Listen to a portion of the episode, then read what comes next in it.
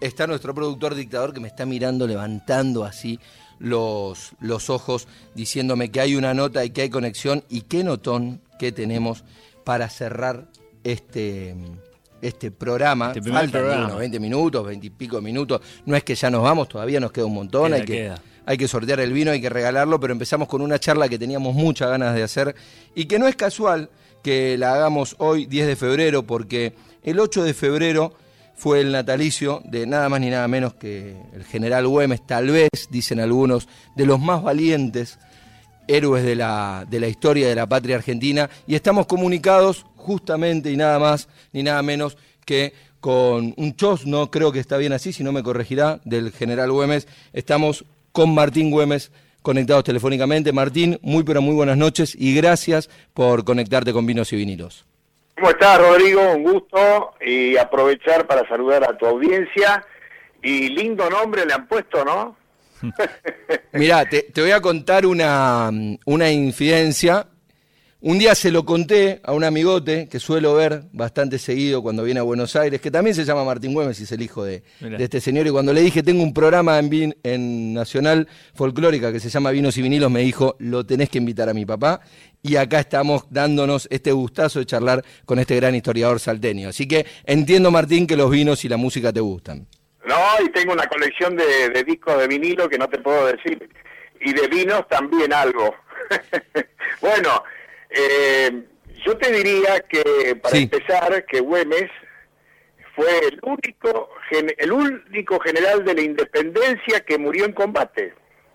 Así que comprobó eh, su, en su escudo de nobleza, que él lo dejó atrás porque se sintió cerca de los humildes, de los gauchos, decía morir por la patria en gloria. Y eso lo cumplió. Y debo decirte también que Sí. general Güemes, los cargos más importantes que ocupó como militar de carrera, porque inició su carrera militar a los 13 años, fue el general San Martín quien se los dio, con primero como en el año 14, cuando San Martín asume el mando del Ejército del Norte, lo designa comandante de las avanzadas del río Pasaje y después jefe de la vanguardia del Ejército del Norte. Y en 1820, ya habiendo cumplido Güemes con lo que le mandó el Congreso de Tucumán de proteger a las provincias de abajo, incluida por supuesto Buenos Aires, había resistido dos invasiones poderosas sobre el territorio de Salta y Jujuy, las derrotó con su fuerza de milicias gauchas, no de montoneras y no de guerrillas, sino de guerra de recursos, de montaña y con milicias perfectamente organizadas, que llegó a tener 6.000 hombres, y por otra parte, en 1820 San Martín lo nombra general en jefe del ejército de observación sobre el Perú, o sea, Güemes tenía que avanzar después de la tarea defensiva sobre el Perú. Pero estamos con el natalicio, y Sí. ese tema es, yo creo, el marco de todo lo que te dije recién. ¿Por qué? Porque Güemes nació en el virreinato del Río de la Plata en el año 1775. No nos olvidemos que el virreinato del Río de la Plata se creó en 1776 por Pedro de Ceballos, que está enfrentado con el general Güemes. Y por otra parte, en la intendencia de Salta en Tucumán, cuya capital era Salta. Pero el virreinato ocupaba la argentina, el Uruguay, el Paraguay, Bolivia, el norte de Chile y el sur del Brasil. O sea que esa era su patria grande.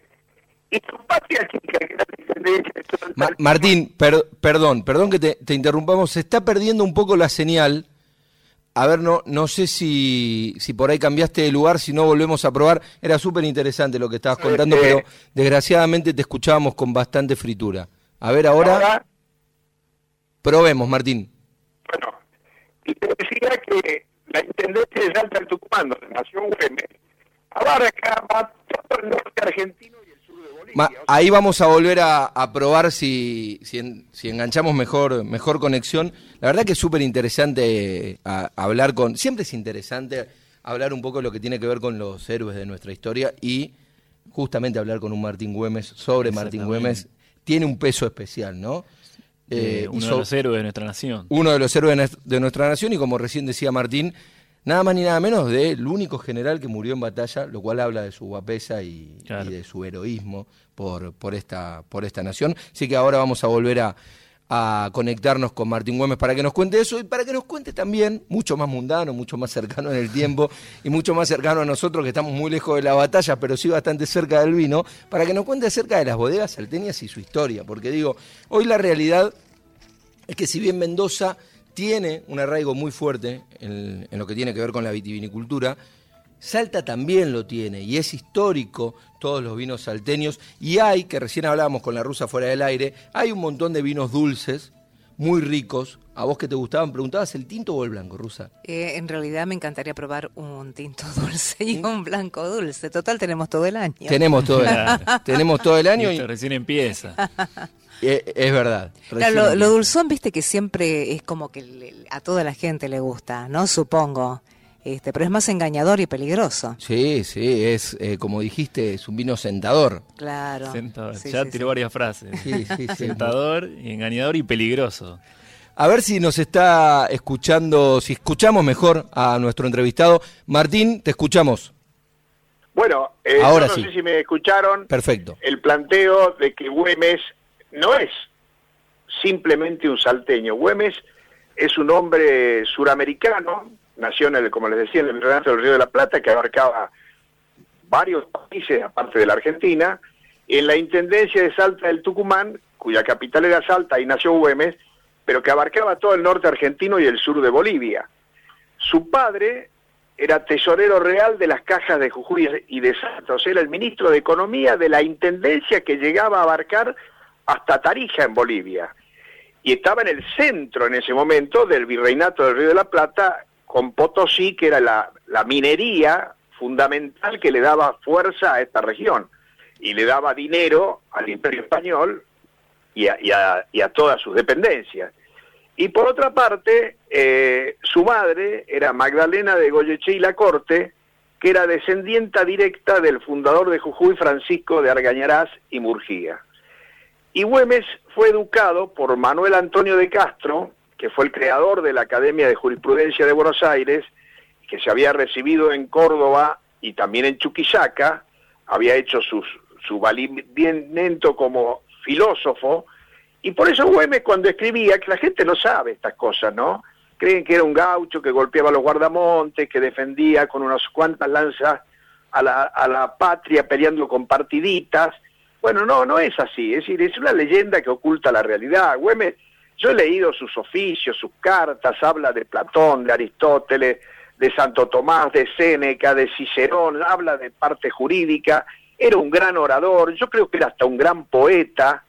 Prueba de ello, y, pues, ahí vamos a ir también a lo que ustedes estaban hablando, que los Dávalos, don Juan Carlos Dávalos, Jaime Dávalos, Arturo Dávalos, poetas, eran también descendientes de, de una hermana del general Güemes, así que había una rama de la familia, yo te diría, sonora, poética.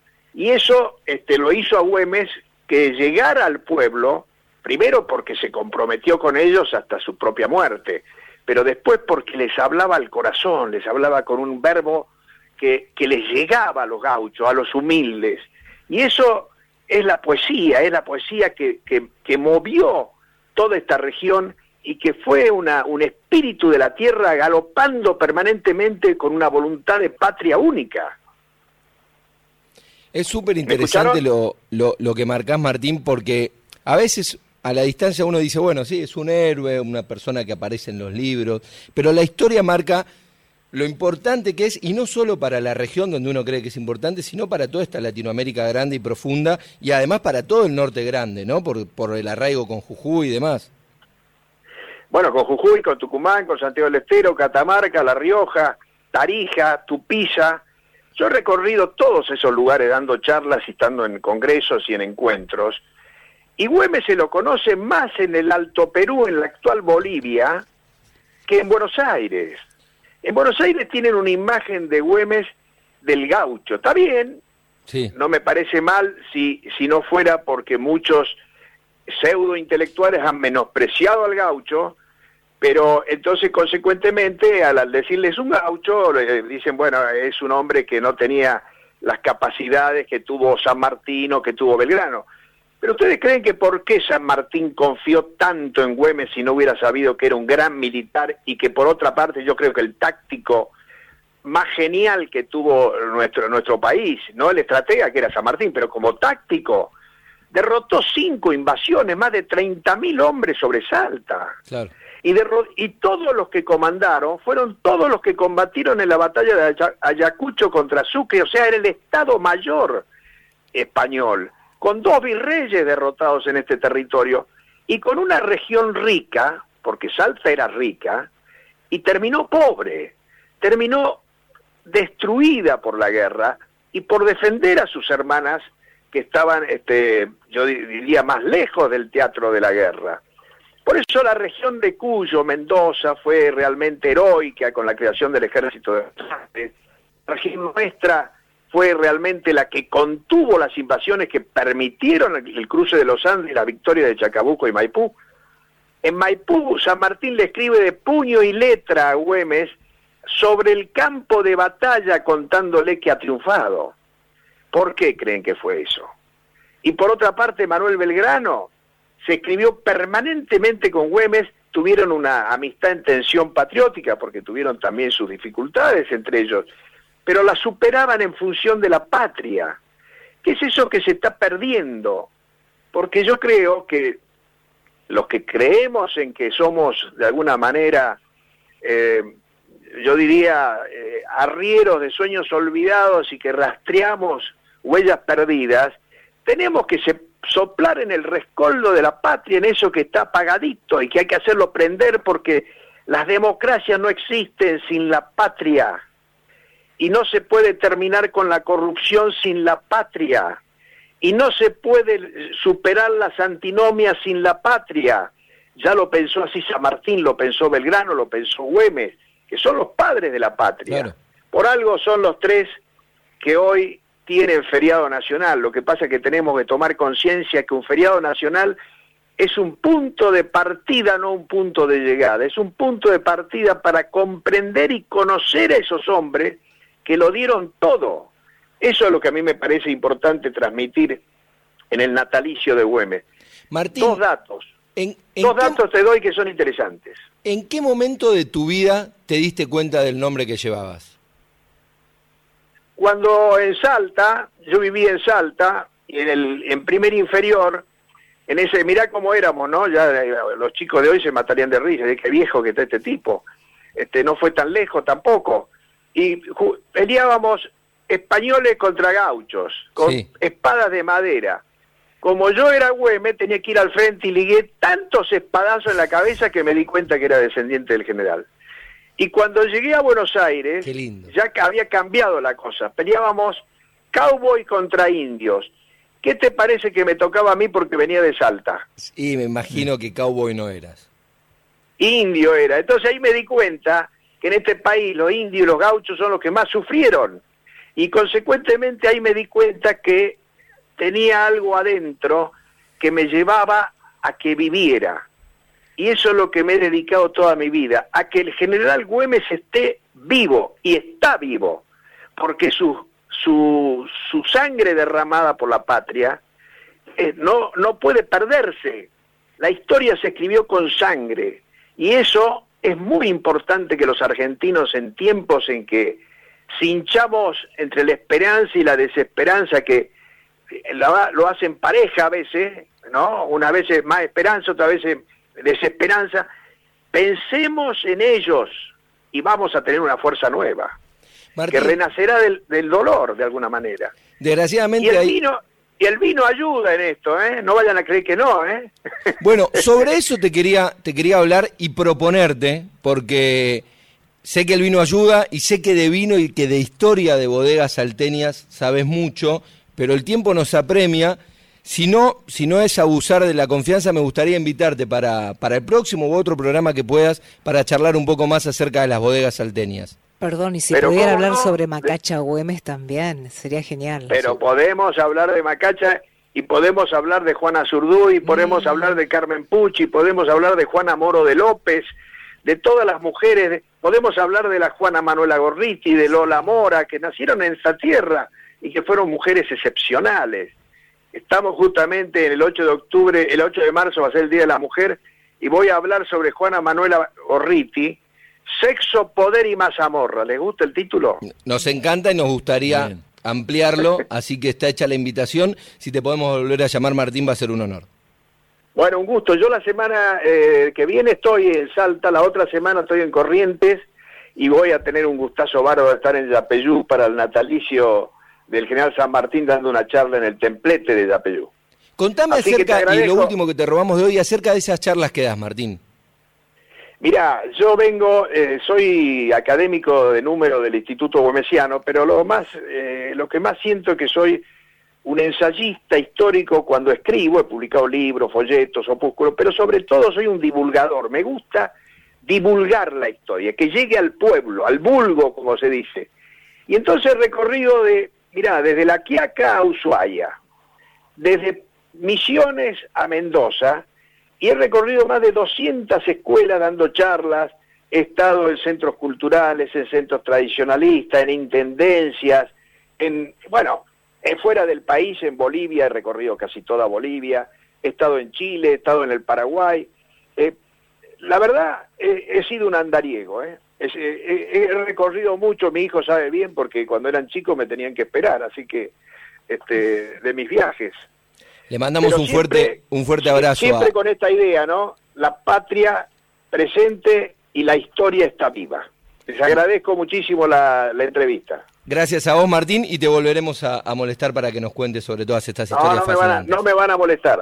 Un abrazo grande. Un placer que nos dábamos en Vinos y Vinilos charlar nada más ni nada menos que con Martín Güemes, chosno del con un Güemes. Con un Güemes, eh, contándonos acerca de la historia del gran general y además ya se, se sumó un montón de compromisos que le pidió la, la rusa de la, de la, historia. Sí, es, apasionante escuchar la historia argentina, más cuando se fue, se fue perdiendo la enseñanza de historia a lo largo del tiempo, tanto en el primario, secundario, es impresionante. Eh, no, no se estudia prácticamente la historia argentina, con lo rica que es y con lo fascinante que es. Bueno, por eso desde acá el pequeñísimo aporte de poder charlar y de, y de ir revisionando todo lo que Además, ¿cómo lo cuenta? No, un fenómeno. ¿Cómo lo cuenta?